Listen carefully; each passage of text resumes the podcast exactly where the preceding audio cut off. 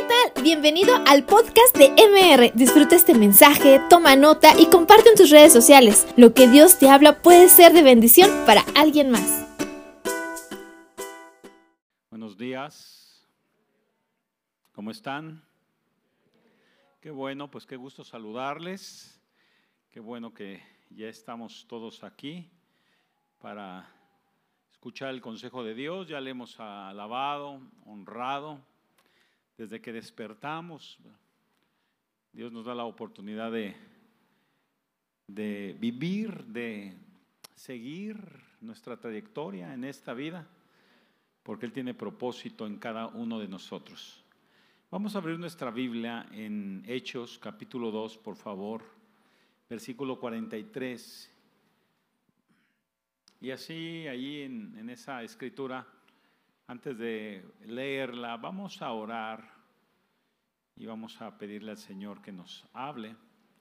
Pero le voy a pedir que se ponga sobre sus pies, por favor, y vamos a hacer una oración como cuerpo de Cristo, como iglesia. Yo sé y creo que a lo mejor algunos ya oraron en su casa y qué bueno, pero vamos a orar ahora como corporativo, ¿verdad? Como cuerpo de Cristo. Padre, te damos gracias en el nombre de Jesús, Dios. Gracias, Dios, por este nuevo día, Señor, y por tus misericordias que se renuevan, Padre, para cada uno de nosotros. Gracias por tus promesas, porque tus promesas son sí y amén, Señor, en Jesucristo para nosotros, Padre. Hoy te honramos, Señor, y te bendecimos, Padre. Gracias, Dios, por esta oportunidad de haber orado por nuestro hermano Ariel. Y gracias ahora, Señor, por esta palabra, Dios, que tú quieres hablar a nuestro corazón, Señor. Padre, gracias porque somos altamente privilegiados, Señor, somos altamente bendecidos, Padre. Oramos, Dios, y rogamos que tú hables a nuestro corazón a través de tu palabra, Señor.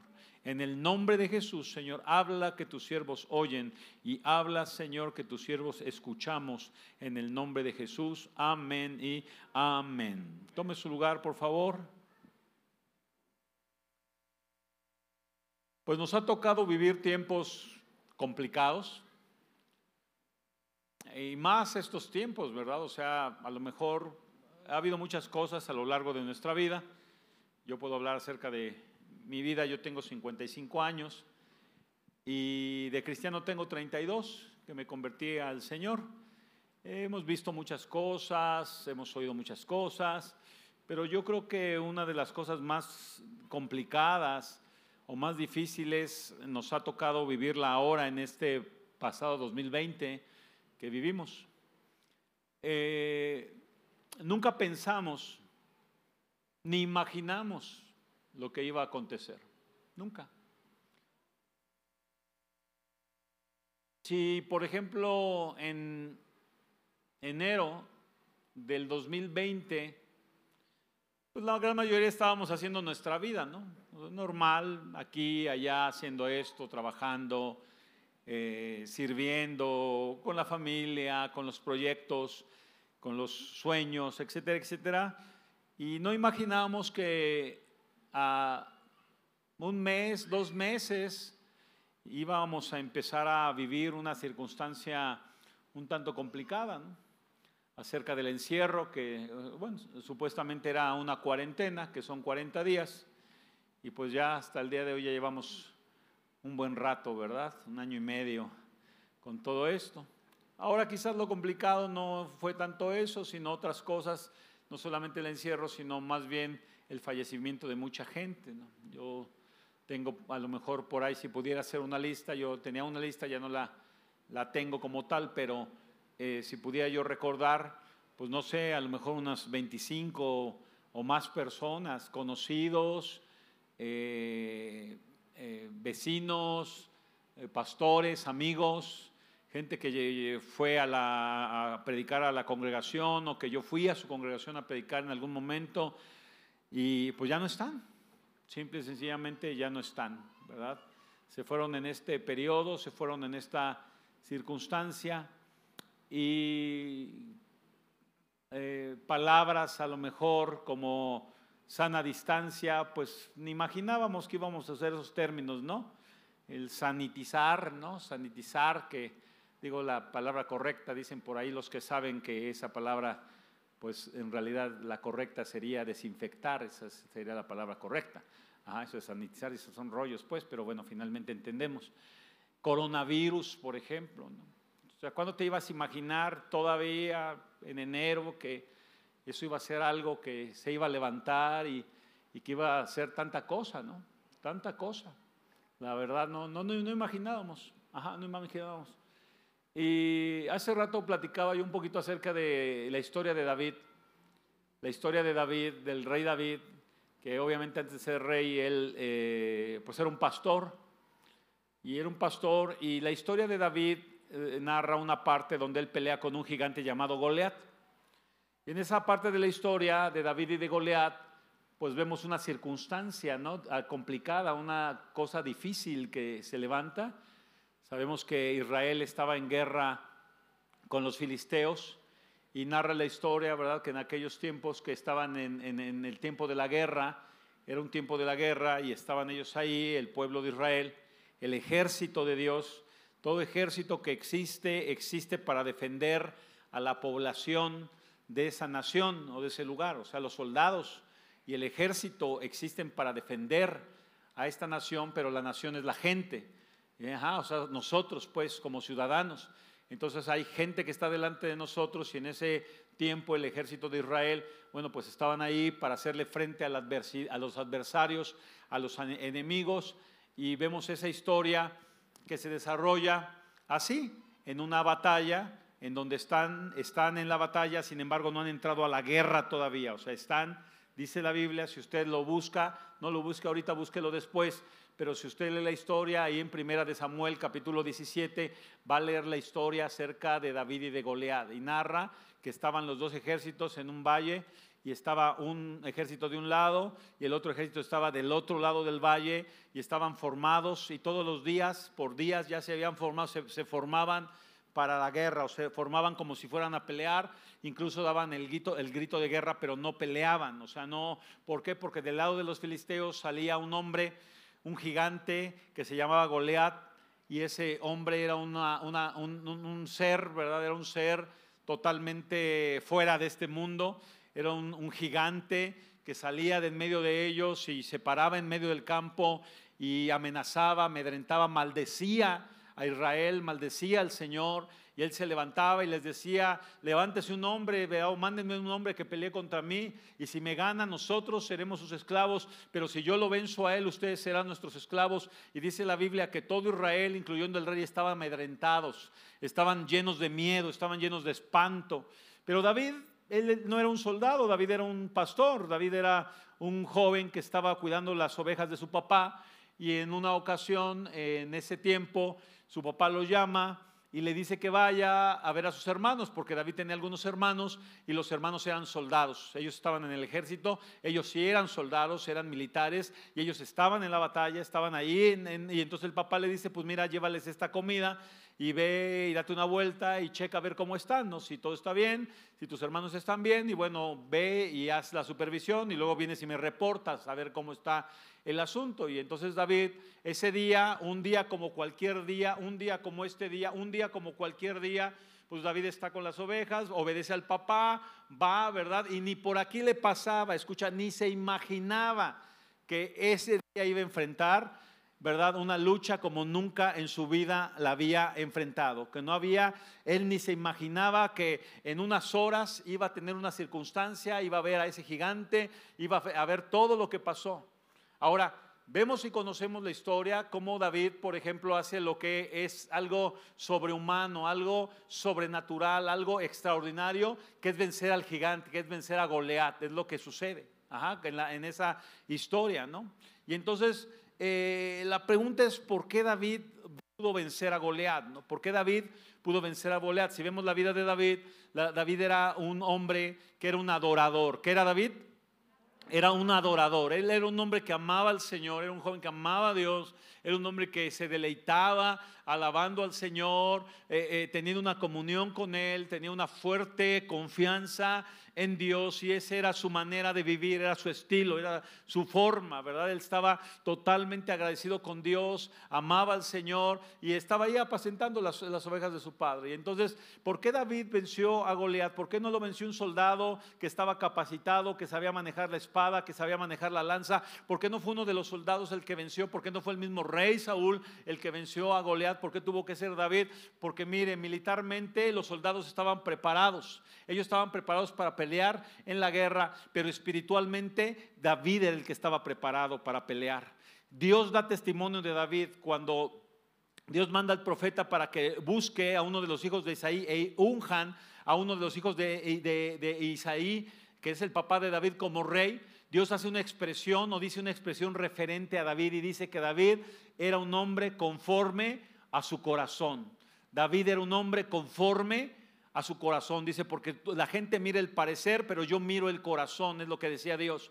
Y entonces, ¿qué es lo que sucede? Vemos ahí en esa historia cómo Dios da testimonio de David, que era un hombre conforme a su corazón. Y esa palabra de conforme, conformarse quiere decir hacerse a la forma, conforme con o formarse con, conforme o hacerse a la forma. Y David era un hombre que se amoldaba al corazón de Dios. David era un hombre que se hacía la forma de Dios. Dicho de otra manera, David amaba tanto al Señor que él era un adorador, pero era un hombre que era obediente, que si Dios decía que le diera para la derecha, David no discutía, él le daba para la derecha. Si Dios decía que era para la izquierda, entonces le daba para la izquierda. Si él le decía que, se, que era para adelante o para atrás, David no tenía ningún problema en obedecer a Dios. ¿Por qué? Porque se amoldaba al corazón de Dios.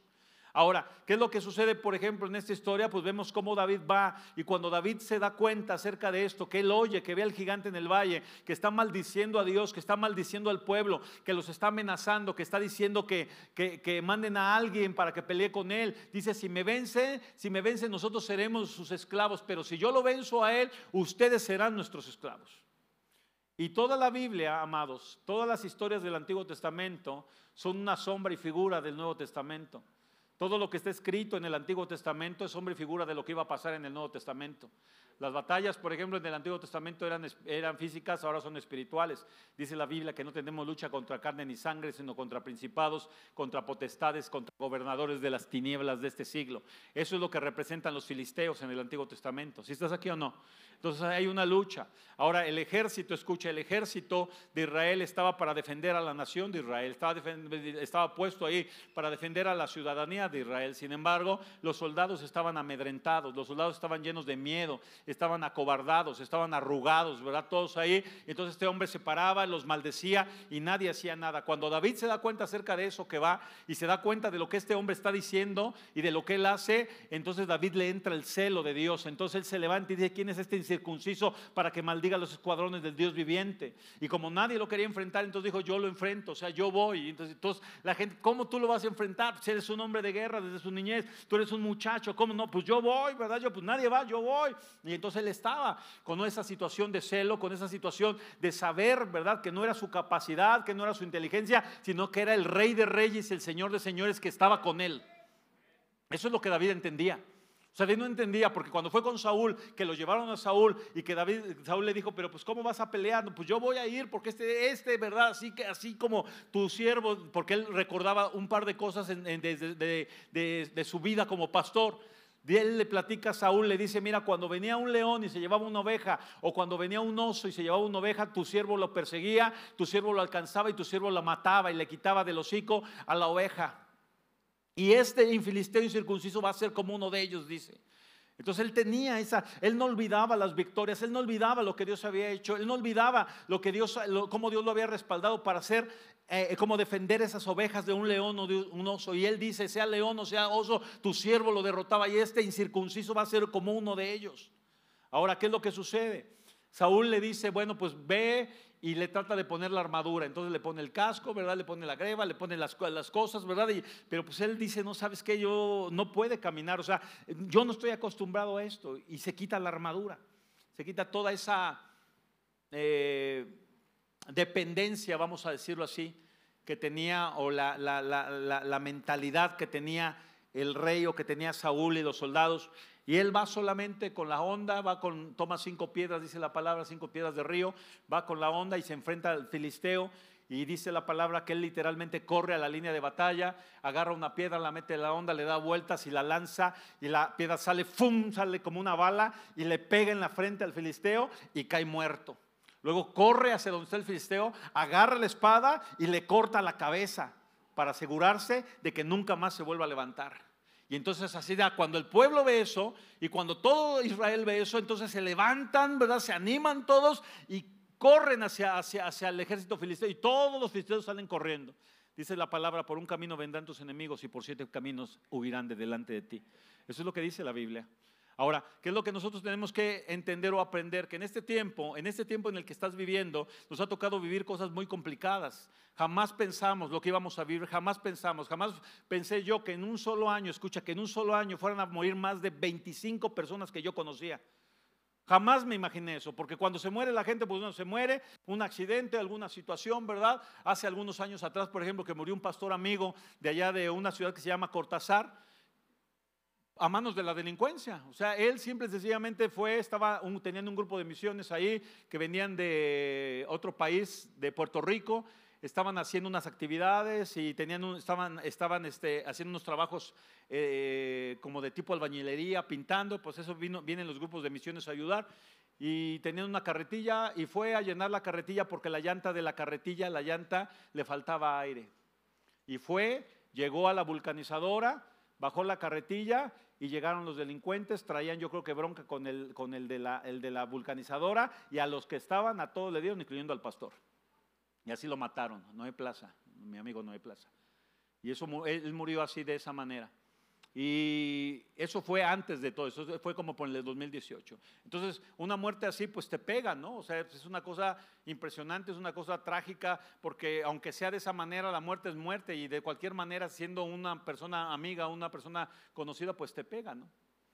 Y entonces, eh, en el 2020, en enero de 2020 murió mi hermana, ya les había platicado eso aquí también. En una ocasión mi hermana Isabel, ella es un año más grande que yo, era un año más grande que yo y ella fue la que nos compartió de Cristo. ¿Sí? No estaba enferma, no tenía cáncer, no tenía nada, simple y sencillamente se puso mal, que otro día les platicaré la historia. Pensábamos que iba a salir y no salió, en la tarde de ese día que la llevamos falleció. Pero hasta entonces tú dices, situaciones que vives, llamadas que tienes, sabes que fulanito de tal tuvo un accidente y falleció, ese tipo de cosas, te duele, te pega, son cosas complicadas, pero 2020, amados, 2020, no sé, yo creo que el caso fue con muchos de ustedes quizás, de gente que conocían, de familiares, de amigos, de vecinos, yo esta lista les digo de muchos amigos pastores cristianos a los que yo fui a predicar a su iglesia, vinieron a la mía, eh, gente, amigos muy cercanos de ahí de la ciudad, por ejemplo, un pastor que murió, que era un hombre eh, eh, que apreciábamos mucho, los pastores, y son cosas muy complicadas y se levanta y se levantan circunstancias. Por eso yo les digo, David todavía a unas horas ni imaginaba lo que iba a enfrentar. Pero ¿sabes por qué David venció a Goliat? Porque David estaba preparado. ¿Por qué estaba? ¿Estaba cómo? Estaba preparado. O sea, David vivía en una constante con Dios. David vivía en una comunión con Dios constante. Vivía David amando al Señor, adorando a Dios, nutriéndose del Padre, caminando con Él, siendo obediente. Y cuando tuvo que enfrentar lo que enfrentó, que no se imaginaba ni siquiera en un momento, en un tiempo, ¿verdad? Que en unas horas iba a enfrentar algo que jamás imaginó que iba a enfrentar. Pero lo venció porque Él estaba preparado. Él estaba preparado. Ahora, déjame decirte una cosa. Todo lo que el Antiguo Testamento nos habla y nos hace sombra y figura de lo que viene o de lo que está o de lo que ha de venir, es algo de lo cual tenemos que aprender. Este David, escucha, tú y yo somos como un David. Dios nos ha levantado y nos enseña estas cosas para que tú sepas, porque David no era un soldado, no era un guerrero, no era un hombre que estaba preparado en las cuestiones de la, guerra, era simple y sencillamente un hombre sencillo, siendo un pastor, pero la característica más poderosa que tenía es que era un hombre que se hacía conforme al corazón de Dios, o sea, era un hombre que amaba tanto a Dios que estaba dispuesto a obedecerlo en lo que Dios le dijera. Así, nada más. Porque él sabía que no era la onda, él sabía que no era la piedra, él sabía que era Dios el que dirigió la piedra, él sabía que era Dios el que lo respaldaba. Él nomás tenía que levantarse y hacer lo que tenía que hacer y Dios iba a hacer el resto. Y el que tumbó al gigante fue Dios, no fue David, fue Dios. Pero Dios usó a alguien que se llamó David. ¿Si estás aquí o no?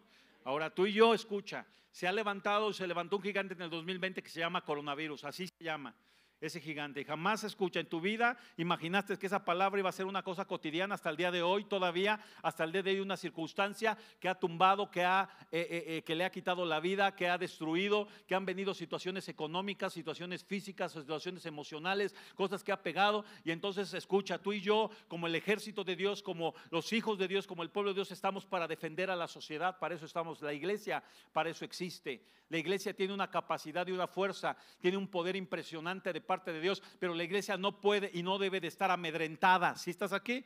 La iglesia no debe de estar arrugada, la iglesia no debe de estar acobardada, la iglesia no debe de estar ahí compungida, ¿verdad? Ahí oculta, teniendo temores. Sí debemos ser prudentes, claro que tenemos que ser prudentes, pero ¿quién le va a hablar a toda esa gente que no conoce al Señor de Dios? ¿Quién le va a decir que Dios los defiende? ¿Quién va a decir que Dios los sana? ¿Quién va a decirles que Dios los salva? ¿Quién va a decir que Dios está con ellos, que Dios los ama? Necesita Dios la iglesia. ¿Si estás aquí o no?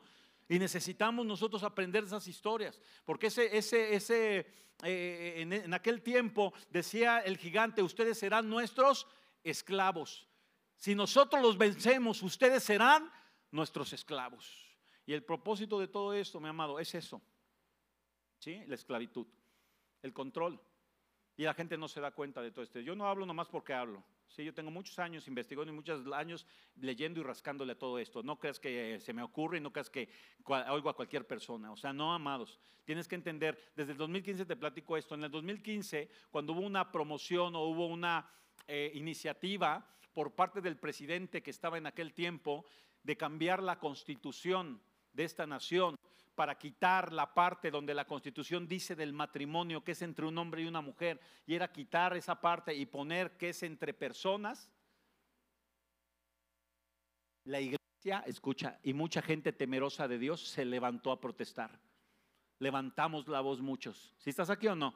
Y yo no sé si usted supo o no supo, empezamos a recolectar firmas por toda la nación, empezó a haber marchas, en Celaya hubo una marcha, amado, de una marcha, se levantó, los mismos sacerdotes católicos decían a la gente, sabe que vaya y firme, vaya y firme, no, no permitan que suceda eso. Y la gente temerosa de Dios y los creyentes también que somos temerosos de Dios y nos unimos en una para levantarnos en contra de algo que es totalmente antinatural, una cosa que va a devastar o que va a destruir o que busca destruir el vínculo más importante de la sociedad, que es la familia, y la gente no se da cuenta acerca de eso. Y entonces en el 2015 nos levantamos, en Celaya hubo una de las marchas que hubo, o una, una marcha, perdón, que hubo en el bulevar, que es la avenida principal. Hay un solo puente peatonal en Celaya. Tú te subías al puente, tú te subías al puente, porque yo se los digo, porque yo lo hice, me subí al puente y veías un mar de gente marchándose, un mar de gente, pura gente de ahí de la ciudad, vea, levantándose en contra. Y si algo escucha, si algo se le tiene temor, o los gobiernos tienen temores al, movimiento de las masas de la gente, por eso la iniciativa no pasó, la detuvieron. Ahora, detrás de esa hay muchas otras cosas, ¿verdad? Que yo te pudiera mencionar. Y que si tú haces una investigación, si hablamos acerca de todos estos temas que tienen que ver con la legalización de la marihuana, la ideología de género, el aborto, el feminismo radical, los derechos sexuales de los niños, un montón de temas, todo eso, si tú haces una investigación, termina en un embudo y terminan las mismas personas detrás de eso empujando todo este tipo de cosas. Pero la gente y la sociedad no se da cuenta de lo que está pasando. La gente y la sociedad piensa que allá afuera son muy buenos y que nos van a cuidar. Sí, jaja, permíteme que me ría. ¿Sí? Eso es una cosa que la gente está dormida y no se da cuenta acerca de las situaciones que se están acomodando. porque ahorita precisamente están promoviendo? Porque no, nunca contaron con que se iba a levantar un mundo de gente promovido por los creyentes, promovido por la gente temerosa de Dios, que se iba a oponer y iba a resistir todo este tipo de... No contaban con eso. Pero ¿qué sucede? Bueno, pues para poder aprobar estas leyes vamos a callarlos, vamos a apagarlos, vamos a atemorizarlos, vamos a encerrarlos, vamos a meterlos, vamos a de alguna manera a taparles la boca. Eso es lo que sucedió. ¿sí? Y entonces a mí me dirán lo que quieran, pero todo esto apunta a debilitar el cuerpo de Cristo. Si estás aquí, todo esto apunta a debilitar, no te congregas. Cualquier relación, escucha, en donde no hay acercamiento se enfría. Yo te lo digo como pastor, hay gente en mi congregación que no regresó. Y hay gente que hasta el día de hoy todavía no se congrega. Tienen miedo, están llenos de miedo, están llenos de temor. ¿Y sabes por qué? Porque agarraron a la gran mayoría de la gente sin preparación. ¿Cómo estaba David? ¿Cómo estaba David? Preparado. Él no sabía que en unas horas iba a enfrentar la lucha más grande de su vida, ni siquiera se imaginaba, pero estaba preparado. para hacerlo. Un boxeador se prepara, pero sabe que va a enfrentar a un adversario. Y cuando se le pone en el ring, escucha, ahí no va a entrenar, ahí va a demostrar todo el entrenamiento que tuvo previo antes de subirse al ring. Lo que saca en el ring no es otra cosa más que la preparación que tuvo antes de subirse al ring. Pero él está consciente de que va a pelear. Ahora, nosotros no estábamos conscientes. La sociedad no estaba consciente de lo que venía, ni se imaginaba, y mucha gente murió. Muchísima gente murió. Ahora, y le voy a decir otra de las cosas que también es importante. ¿Por qué murieron tantas personas? Es la pregunta.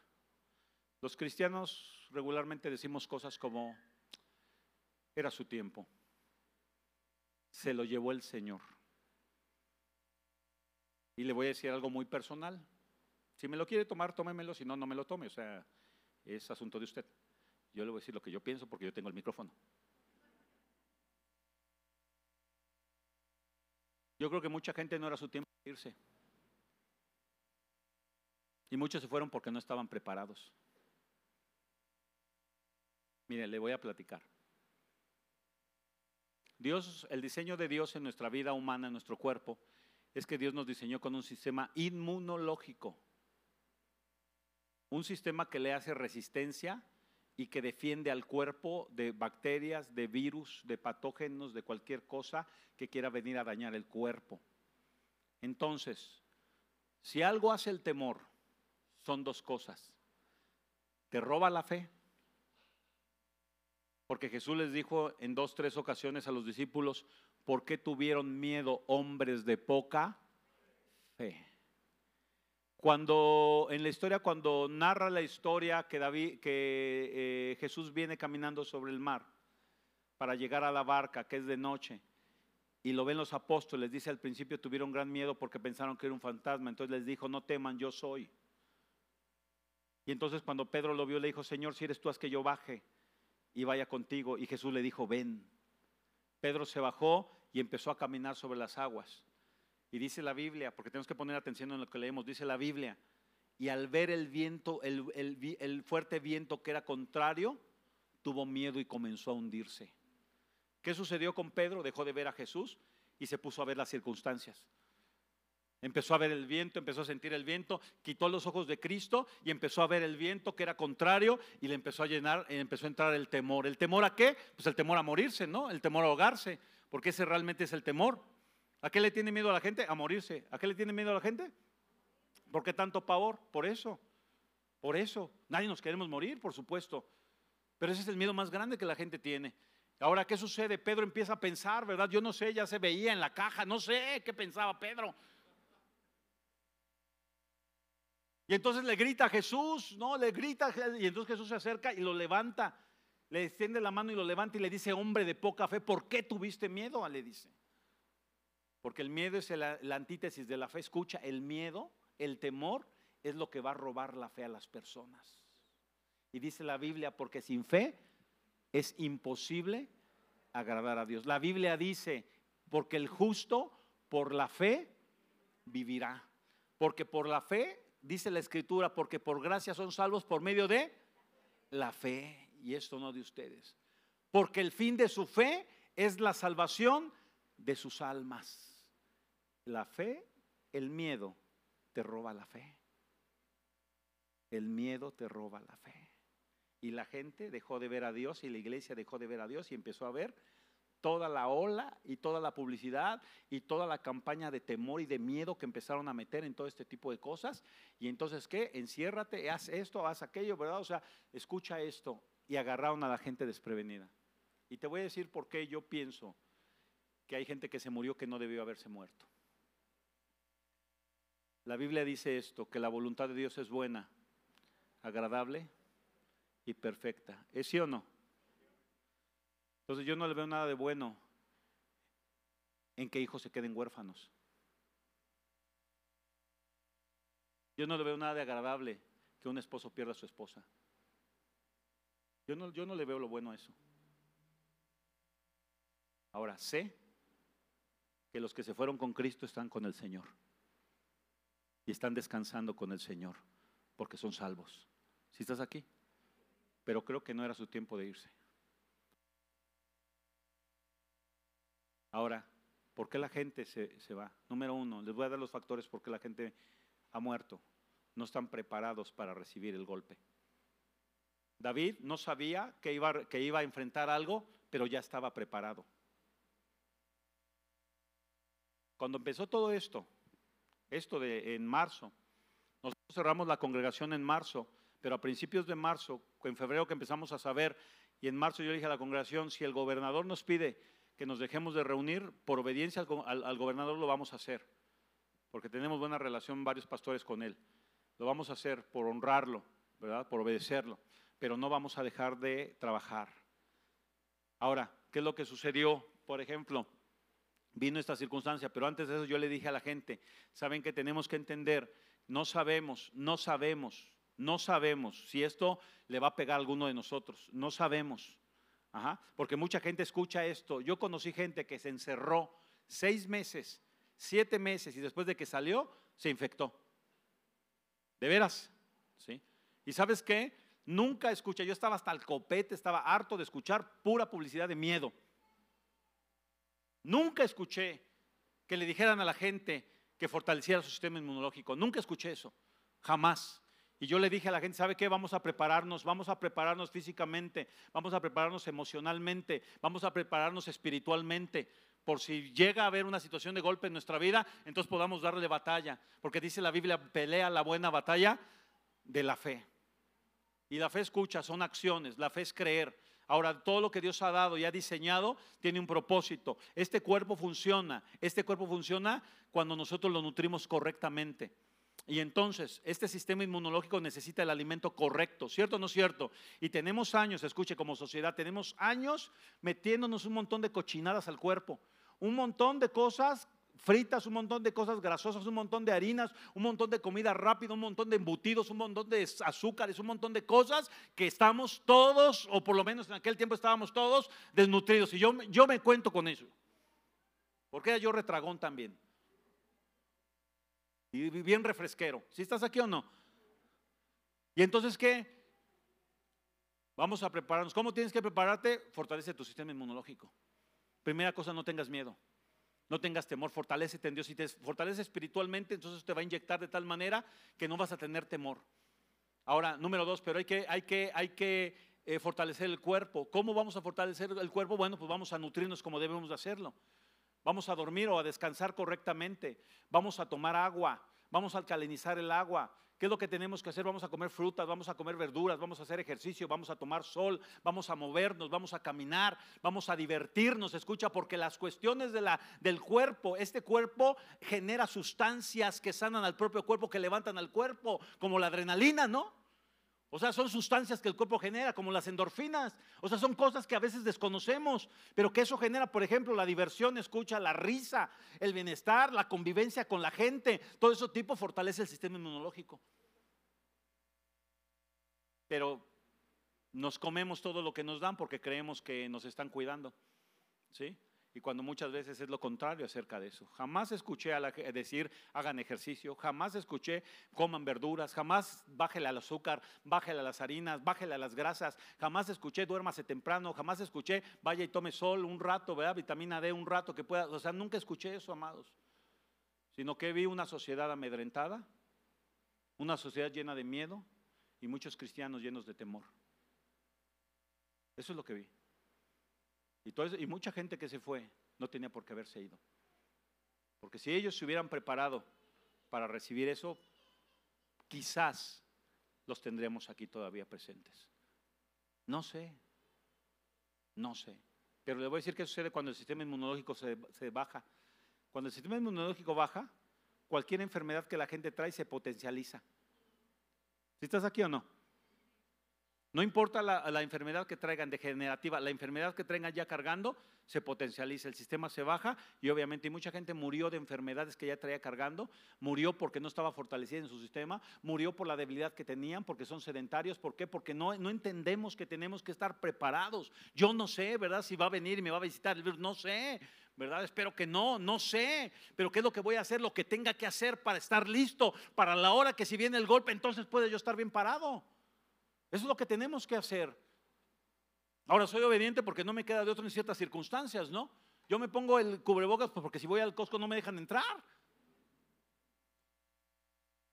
De veras, ¿eh? Que me pongo el gel y lo que quieras, está bien, no me pasa nada, o sea, está bien, no, no, no hay problema. Pero tengan mucho cuidado y les voy a decir por qué. Todo lo que el cuerpo desecha o saca tiene toxinas, todo. La orina, el excremento, el sudor y la saliva.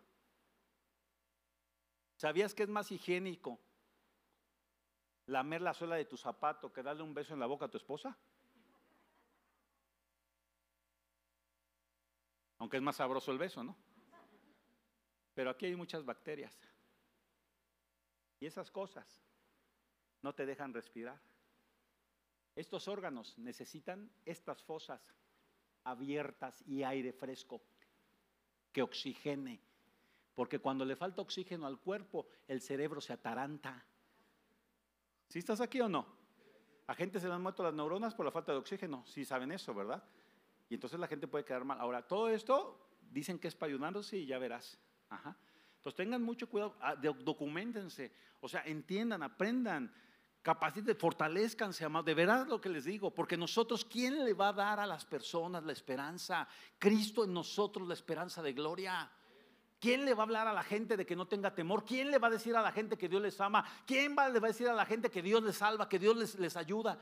Nosotros el ejército de Dios. Si estamos aquí o no, pero necesitamos levantarnos como David. Necesitamos dejarnos de comernos todas las cosas que nos dan pensando que son muy buenos. No, amado, no son buenos. Los enfermos son el mejor negocio que hay en esta tierra. Y todo lo que hay detrás de esto, de veras, ¿eh? De veras.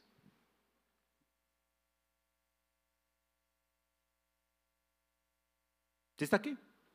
Ya vamos a la Biblia, pues.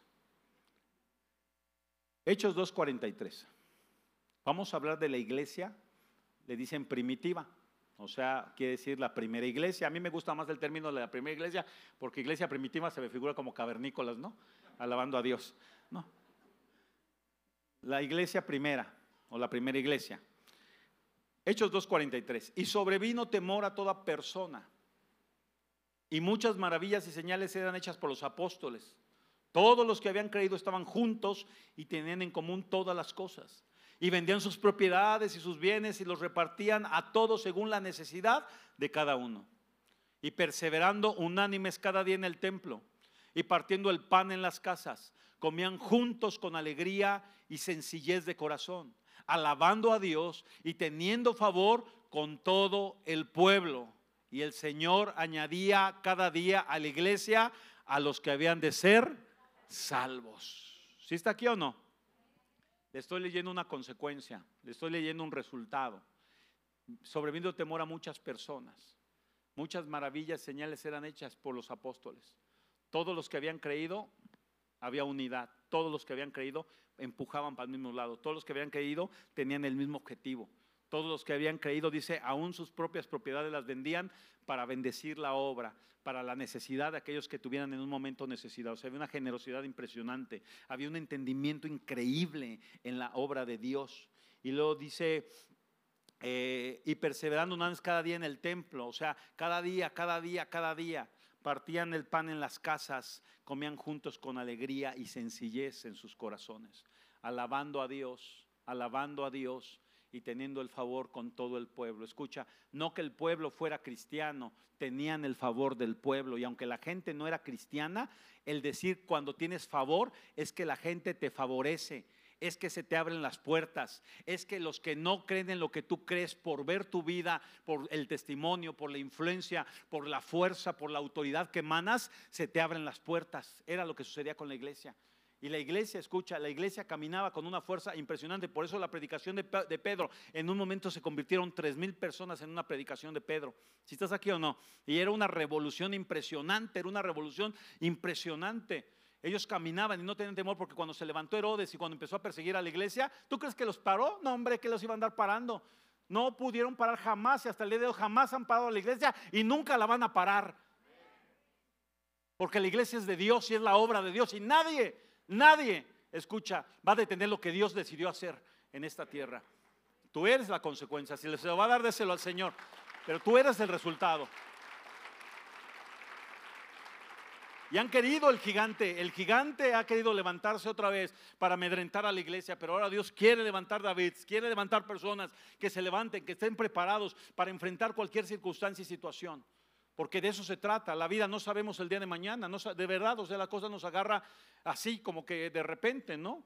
Aquellos, en aquellos años, en el 2000, ¿qué? 2000 fue 2001, ¿no? O en el 2000, no recuerdo, lo de las Torres Gemelas, ¿quién me acuerda? ¿2001 o 2000? Fue en el 2001, ¿verdad? Entonces fue toda esa situación que pasó, esa desgracia tan grande, esa, esa, ese ataque totalmente inesperado. Todo el mundo estábamos en la vida normal. La gente que se fue a, a las Torres Gemelas se fue a trabajar como toda la vida, como lo habían hecho todos los días.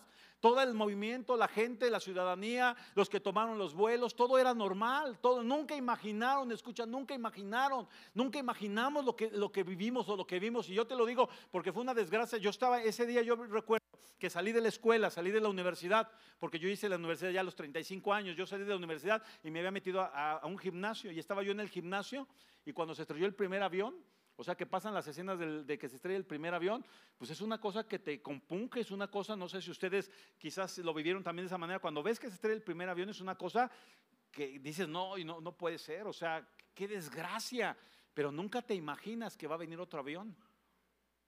Ahora, después de que chocan los dos aviones, nunca te imaginas que se van a derribar, que se van a caer, como se cayeron. De veras, ¿eh? De veras. Ahora, fue una desgracia impresionante.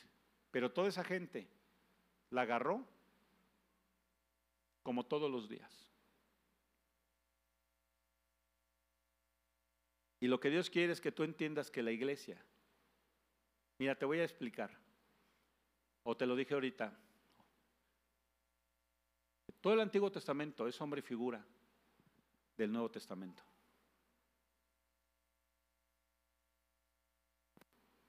El Goliat es lo que se levantó en el 2020. ¿Cómo nos quieren? Esclavos. Si te logran atemorizar, te van a lograr esclavizar. Porque te vuelves, ya no te vuelves dueño de tu voluntad. Y por algo por lo que van es por la soberanía de las naciones. Ya te van a decir a qué horas, dónde, con quién, cómo porque tu libertad piensan quitártela.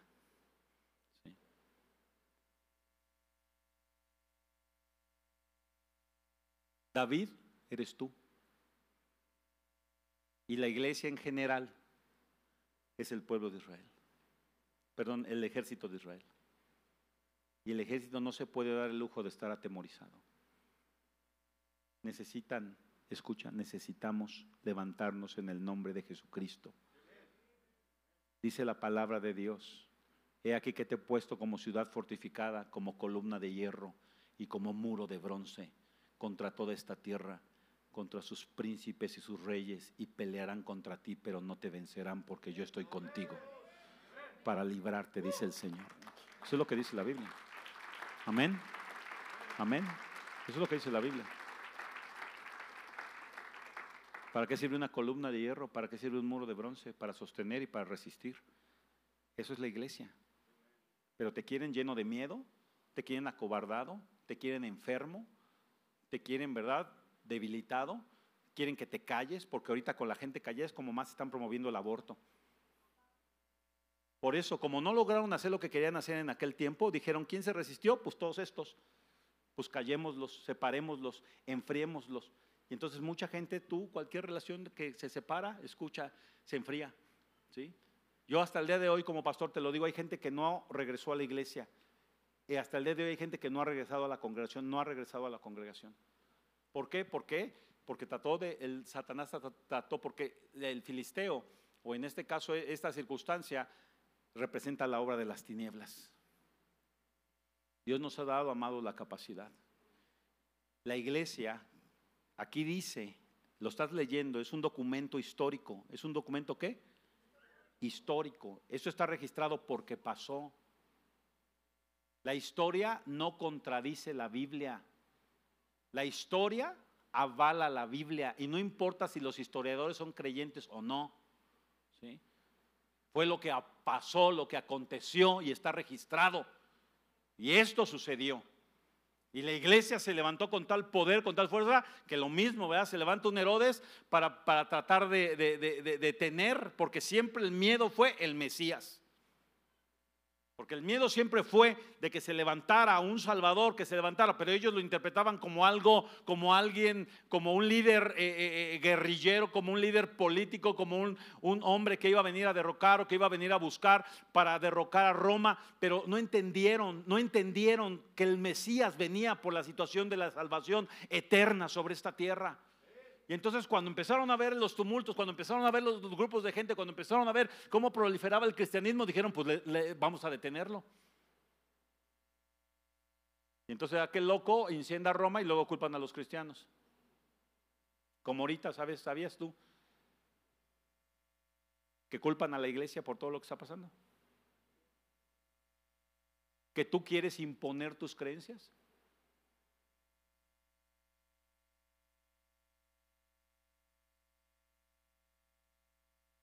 Que tú a fuerzas no respetas, no le das a la gente el derecho, no le das a la gente la libertad. Es más, hasta a los propios hijos les imponemos. Y derechos humanos dice que eso no puede ser así. Porque realmente los únicos, escuche lo que le voy a decir, los únicos que le hacen resistencia a la obra del diablo hasta el día de hoy es la iglesia. La demás gente se amolda, acepta, le venden las mentiras, se cree las tarugadas, los llevan por los sentimientos. Ay, ¿qué tiene de malo? O sea, y te voy a decir cuál es el objetivo, esclavizar y destruir el vínculo más importante que se llama la familia en esta tierra. Entonces, esto que está aquí es para nosotros. Y esto que les acabo de leer es consecuencia. ¿Es qué? Una iglesia poderosa cristianos convencidos, hombres y mujeres preparados para lo que venga, porque cuando se levantó la persecución no se amedrentaron porque estaban preparados. ¿Sabes qué? Y que nos van a, pues me vale gorro. Y llegaban a los lugares y se metían y ¿sabes qué? Vas a negar a Cristo y vas a decir que, que, que eh, ¿cómo se llama? Este, no, no, el gobernador, el de Roma, el, el, el César, el César es tu Señor. Por eso es esa parte donde dice que si confesares con tu boca que Jesús es Señor y creyeres en tu corazón que Dios levantó de los muertos, serás salvo. Si estás aquí o no. Bueno, esa palabra se está refiriendo a que cuando había gente creyente que estaba prohibido ser creyente porque le daban chicharrón, porque el Coliseo de Roma fue, fue, bueno, fue, entre otras cosas, fue usado para darle muerte a los cristianos. O sea, para eso lo hacían. Ahora, ¿qué es lo que sucede? Empezó a haber la persecución y los cristianos de, de veras, ellos se metieron a las catacumbas que eran como túneles que existían, ellos se escondían, ellos alababan al Señor, ellos oraban, ellos iban a las escrituras, escucha, escondidas. Y hubo una persecución porque los quisieron parar y lo único que hicieron fue multiplicarlos. Fue lo que sucedió porque pasó como en Egipto, entre más los oprimían, dice la Biblia, más se multiplicaban. Ahora pensaron que nos iban a parar ahorita porque nos iban a meter en casa, pues les salió peor porque ahora transmitimos las enseñanzas y se van hasta China. ¿Sí estás aquí o no? Y Dios es el mismo y Dios sigue sanando y Dios sigue levantando y Dios es poderoso. Y es más, y si nos llegaran a quitar la vida, nos vamos con el Señor y de todas maneras siempre ganamos. Porque escucha, Cristo nunca perdió y no va a perder ahora. Entonces tenemos que tener nosotros ese entendimiento. Pero te voy a dar cuatro consejos. Si estás aquí, que hacía la iglesia que tú debes de hacer. Si ustedes son cristianos que están aquí, son cristianos. Si tú eres cristiano, está bien, no pasa nada. Qué gusto que nos visites. Pero todos los demás que son cristianos, esto es para ti. ¿eh? Entonces, si necesitas entender es, la, la, escritura. Qué bueno, porque a veces venimos a la iglesia para ver cuánto beneficio obtuvimos. Ya lo obtuviste. Ya obtuviste el beneficio. Y el beneficio se llama la vida eterna en Cristo que te dio. Y si eres creyente y recibiste eso, entonces ya, tienes lo, lo, más importante, porque el coche no es importante, la casa no es importante, las vacaciones no son importantes, la carrera no es importante. Es bueno, qué bonito, hazlo si puedes tener tiempo, pero sabes que lo más importante ya lo tienes, que es la eternidad. Porque si el día de mañana, escucha, el día de mañana te pasa algo y te, va, y te, y te mueres, ganaste de todas maneras, porque te vas con Cristo. Por eso Pablo decía, para mí el vivir es Cristo y el morir es ganancia. ¿sí? Y cuando tenemos esa convicción, escucha, ¿qué nos va a detener? Nadie. ¿Quién nos va a parar? ¿Quién va a parar la iglesia? Nadie. Porque es lo que tenemos que entender que Dios quiere. Y el diablo nos quiere atemorizados y acobardados y llenos de miedo. ¿Estamos o no? Entonces, abusados, por favor, abusados con todo ese tipo de cosas. Ahora, ahí les van los cuatro consejos. Lo que les dije, acabo de leer es la consecuencia. Y sobrevino temor, todo eso es consecuencia. Del versículo 43 en adelante es consecuencia del versículo 42. Vamos a leer el 42 para que vean qué es lo que dice el versículo 42. Está hablando, después usted lo puede leer completo hasta el libro si quiere ahí en su casa, pero no tenemos tiempo de leer todo eso, pero voy a leer esto que es súper clave. 42, Hechos 2, 42. Y perseveraban en la doctrina de los apóstoles, en la comunión unos con otros, en el partimiento de pan y en las oraciones. Y luego dice, y, sobrevino temor a toda persona, y entonces ya habla de la consecuencia. ¿Me explico? Pero había una base, había un fundamento. Lo que ellos hacían provocaba lo que venía después. Ahora, ¿qué hacía Dios? Añadía a la iglesia. Ellos añadían a la iglesia, porque ellos tenían un entendimiento, una preparación. Fue lo que hizo David y por lo cual pudo enfrentar a Goliat. Es lo que nosotros hemos hecho, muchos hemos hecho, y no nos hemos acobardado ante este gigante de 2020. Y no nos van a, ni nos van a hacer que nos arruguemos. No es que ahora está prohibido, pues está prohibido mangos. A mí no me interesa lo que digan, que si quieren, que si no, ¿sabes qué? No importa. Porque yo no me voy a doblar. Y yo le he dicho a la iglesia, escucha esto, si logran pasar leyes como que uno, yo, porque yo soy un, un ministro de culto legalmente registrado ante la autoridad. Y si a mí me obligaran a casar personas del mismo sexo, no le entro. Pero es que usted está obligado, estoy obligado a mangos. ¿Quién me va a obligar? No lo vamos a meter al bote, pues métame allá adentro, predico. Un montón de ellos fui a la cárcel a compartir, ¿qué? Ya sé lo que hay allá adentro. Un montón de gente necesitada de Cristo. Si estás aquí o no, pues allá adentro predicamos. No, que le vamos a poner una multa, pues no me importa, si no tengo para pagar, ¿cómo se las pago?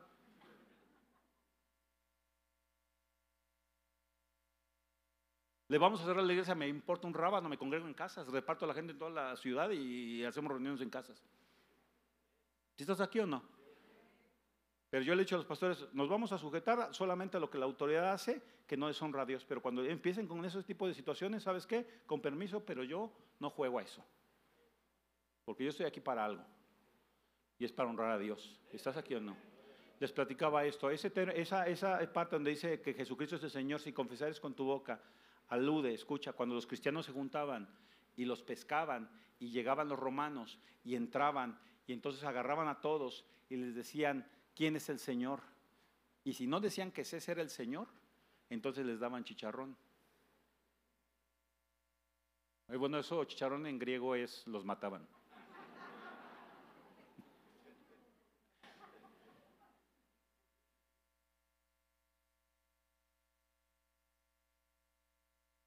No era como ahorita, ¿verdad? Que llega la gente nueva y confiese que Jesús es su Señor. Y, no, ahí no.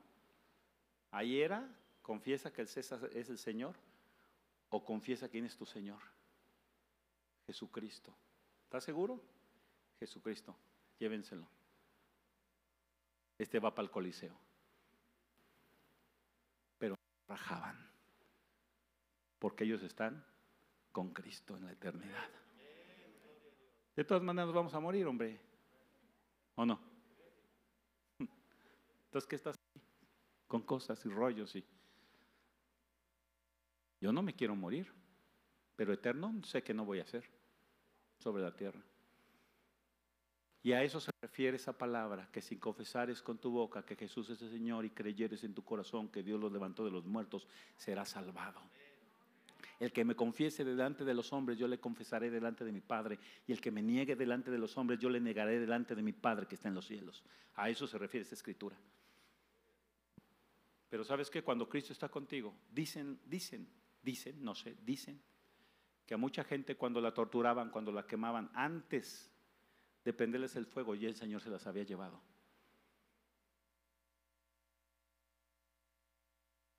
Ese es el poder que tiene la iglesia. Tú eres la iglesia. Amén. Cuatro cosas y terminamos. Y perseverar unánimes en la doctrina de los apóstoles, en la comunión unos con otros, partimiento de pan, oraciones. Número uno, no dejes de estudiar, de meditar y de leer la Biblia. Si aquí hay clases, vente a las clases, déjate de rollos, deja tu novela, deja tus programitas, deja todo ese tipo de cosas. Primero es Dios y luego lo que quieras. Porque toda esa basura no te va a dejar nada. De una vez te lo digo, no te va a dejar, ay, qué emocionante, ya, y, ¿y eso qué? ¿De qué te va a servir? Primero la Biblia, amado, primero la Biblia. ¿Estamos aquí o no? Perseverando en la doctrina. Escucha, la comunión, la comunión es otra cosa más que meter las manos en la obra. La comunión es trabajar juntos, es el trabajo que tenemos en común. El trabajo, todos vamos a empujar para uno lado, todos vamos a hacer lo mismo, todos vamos a participar, todos tenemos que meter la mano en la iglesia. Si tú eres cristiano, algo debes de estar haciendo en esta iglesia, si esta es tu iglesia, y si no, en la que estés. Pero algo tienes que estar haciendo. No puedes venir a sentarte los domingos y irte como si nada, nada más buscando los beneficios de Dios, sin ninguna responsabilidad. ¿Estás aquí o no? ¿Estás aquí o no? Yo voy a cargar esta bocina que pesa 100 kilos y digo, ¿sabes qué? Pesa 100 kilos, está muy pesada. Y luego le hablo a un varón, 20 y me ayuda. Cargamos 50 y 50. La otra está pesada, llamo a aquel varón y se viene y nos ayuda. 33.33. Y, y, después decimos, no, pues más ligera, ¿no? Y llamamos un cuarto varón de aquel lado. Y sabes que cada uno carga el 25%. El trabajo se vuelve más fácil. El trabajo se vuelve más fácil. Por eso todos debemos de meter la mano en la iglesia. Usted tiene que participar en algo. Usted tiene dones, talentos, habilidades que Dios le dio para que haga fuerte la iglesia. Si está aquí o no. Usted debe de participar en la iglesia. Número tres, la tercera cosa, el partimiento de pan tiene que ver con la amistad, las relaciones, el amor, el aprecio unos con otros, el que se conozcan, el que convivan, el que se inviten a un café, el que juntos se fortalezcan unos a otros, el que lleven las cargas unos de los otros. Mire, debo decir que sucede el mal de estos tiempos en la iglesia. Toda la gente llega corriendo y termina la reunión y se van corriendo. Ni siquiera conocen a aquel que está adelante o atrás, ni siquiera saben el nombre de la otra persona que está ahí junto. ¿Cómo vamos, ¿Cómo vamos a desarrollar el amor si no nos conocemos? ¿Cómo vamos a desarrollar el amor o el aprecio si no tenemos un tiempo para poder convivir con la gente? Hay gente que se acerca y, hola, ¿cómo estás? Y, eh, bien, y, ¿eres nuevo? No, ya tengo ocho años en la iglesia. ¿Si estás aquí o no? Escucha esto, yo, mi esposa y yo tenemos buenos amigos. Y muchas de las buenas relaciones que tenemos han sido de gente que hemos invitado sin siquiera casi conocerla, casi conocerla. Pero nos atrevemos a invitarles a casa de ustedes un café. Y ahí convivimos con ellos. Apúntate, apúntala. Ya se apuntó, este sí es sabia. Ahora, ¿por qué? ¿Cómo voy, a, ¿Cómo voy a conocer a la gente si no convivo con ella? ¿Cómo? ¿Yendo, sentándome, yéndome, corriendo? ¿En qué momento? En esto conocerán que son mis discípulos, en que tienen amor los unos con los otros. Discípulos, amor los unos con los otros. Te recomiendo que no corras, convive, acércate con alguien, preséntense, acércate con alguien que nunca le has hablado, preséntate, ¿cómo estás? ¿Cómo te llamas? ¿En dónde vives? ¿En qué trabajas? Si le piden prestado, no le preste. Convivan convivan. Ahorita que el hermano, ¿verdad? El hermano que acaban de, acabamos de orar, ¿cómo está? Hay que ver qué, qué, le pasó, cómo está, sigamos orando por él. Que nos informen para saber, seguimos orando, dejamos de orar o qué hacemos. Me explico, ya Dios lo levantó, qué es lo que queremos, es lo que confiamos que Dios hará, un milagro en la vida de él, porque Dios es especialista en extraordinarios. Y terminamos las oraciones. Y tú cerrada la puerta, ahora tu Padre que está en secreto y tu Padre que te ve en lo secreto te recompensará en público. Esa es tu oración personal. Eso es lo que tú tienes que hacer para tu vida cotidiana. Pero como iglesia, como cuerpo, como corporativo de Cristo, tenemos que orar juntos. Y no venimos a orar por nuestras necesidades, venimos a orar por la ciudad, por el gobernador, por el gobierno. Venimos a orar por los perdidos, venimos a orar por las situaciones que están enfrentando. Venimos a, dice la palabra, mira que te he puesto sobre naciones y sobre reinos, para arrancar, para destruir, para derribar y para arruinar, para plantar y para edificar la palabra de Dios, lo bueno. Fue lo que Dios le dijo a Jeremías. Te he puesto aquí para que tú hagas una obra. Y el poder de la oración, amados, es impresionante. Una iglesia que ora y cristianos que ora son verdaderos cristianos. Están preparados por si el día de mañana hay que enfrentar a un gigante. Están preparados por si caminan en la vida y no saben que dentro de dos meses la circunstancia se va a poner peor pero no les interesa porque ellos saben en quién han confiado, porque ellos saben que Dios es su fuerza, porque ante el nombre de Jesucristo se doblará toda rodilla de lo que hay en los cielos, en la tierra y debajo de toda esta tierra y toda lengua confesará que Jesucristo es el Señor para la gloria de Dios Padre. Si están aquí, esa es la, la vida cristiana que tenemos que tener. Y esa, y esa vida, esa forma nos conviene. Nos conviene. Porque estamos en la casa con su familia, nuestra familia. Y venimos a la iglesia a participar. Y en un lado y en otro lado provocamos la presencia de Dios en nuestras vidas. No, se, no pierdan el rumbo, amados. Y cuídese. Coma bien, de veras. No deje de leer la palabra, lo que le acabo de decir, estas cuatro cosas. Pero también físicamente cuídese. Coma más fruta, coma más verdura. Voy a terminar con esto. Yo, le, yo hace muchos años cuando empezaba de, pastor, me gustaba bromear con la gente y los domingos les decía, muchos domingos, muchos les decía, ay, ya vamos a acabar. Se me antoja un molito y una coca bien fría. Ay, y bromeábamos cosas como, hace rato recordábamos, ¿verdad? Pastor sin panza. No inspira confianza. Los cristianos no tomamos y no fumamos, no nos drogamos. Ah, pero ¿cómo comemos? Y celebramos todo lo que nos enferma. Si estás aquí? Y un día, escuche, le pedí perdón a la iglesia por haberlos motivado a tomar esa porquería. Si está aquí? Porque eso es lo que tiene enferma muchísima gente. Y saben que yo no te digo, a mí me encanta, me encanta. Pero un tiempo de nuestra vida de Rocío y mío era diario, diario, diario, diario, diario. Hace años atrás, varios años, me enfermé de muerte. Casi me muero. No tengo tiempo de platicar la historia, casi me muero. Cinco semanas encerrado en mi casa, recuperándome sin poder ir a la iglesia a predicar, sin poder ir a la iglesia a dar consejería, hacer lo que tengo que hacer, cinco semanas. ¿Y sabes por qué fue todo eso? Por el desorden que tenía para comer. Cambié mis hábitos y se me sanó la enfermedad. Ni siquiera me tuvieron que operar. Ni siquiera me tuvieron que operar. Métala a la fruta, métala a la verdura.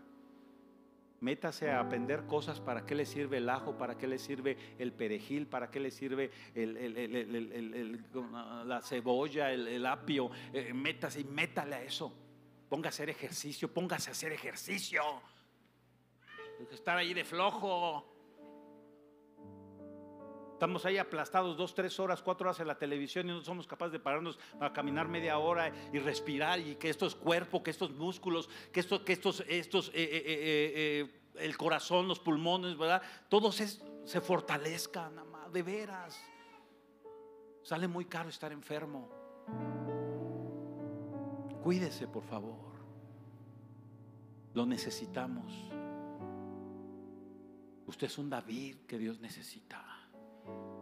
Déjese inyectar por Dios. Y va a ver, va a ver, usted va a ver el respaldo de Dios sobre su vida. Amén. Oremos. Padre, gracias por esta oportunidad y tiempo. Gracias por mis hermanos, Dios. Gracias por esta congregación, Padre. Gracias, Dios, por tu obra en cada corazón y en cada vida. Y gracias, Dios, porque tú nos enseñas en tu palabra lo que somos y lo que debemos de hacer y lo que debemos de ser sobre esta tierra, Padre. Te damos gracias porque ya tenemos lo más importante, lo más importante que es la eternidad en nosotros, Señor, la vida eterna que está en Jesucristo, Señor. Ayúdanos, Dios, a hacer luz y a hacer sal, a hacer bendición sobre la tierra. Ayúdanos a enfrentar los gigantes, Señor, y que no acallen, Señor, a tu iglesia, Padre que sigamos compartiendo, que sigamos, Señor, trabajando, que sigamos haciendo tu obra y entre más nos quieran oprimir, más nos multipliquemos, Señor. Te damos gracias porque así lo creemos en el nombre bendito de Jesús nuestro Señor. Amén y amén. Dele un aplauso al Rey. Gracias, Señor. Que Dios los bendiga a todos. Siempre es un gusto estar aquí con ustedes.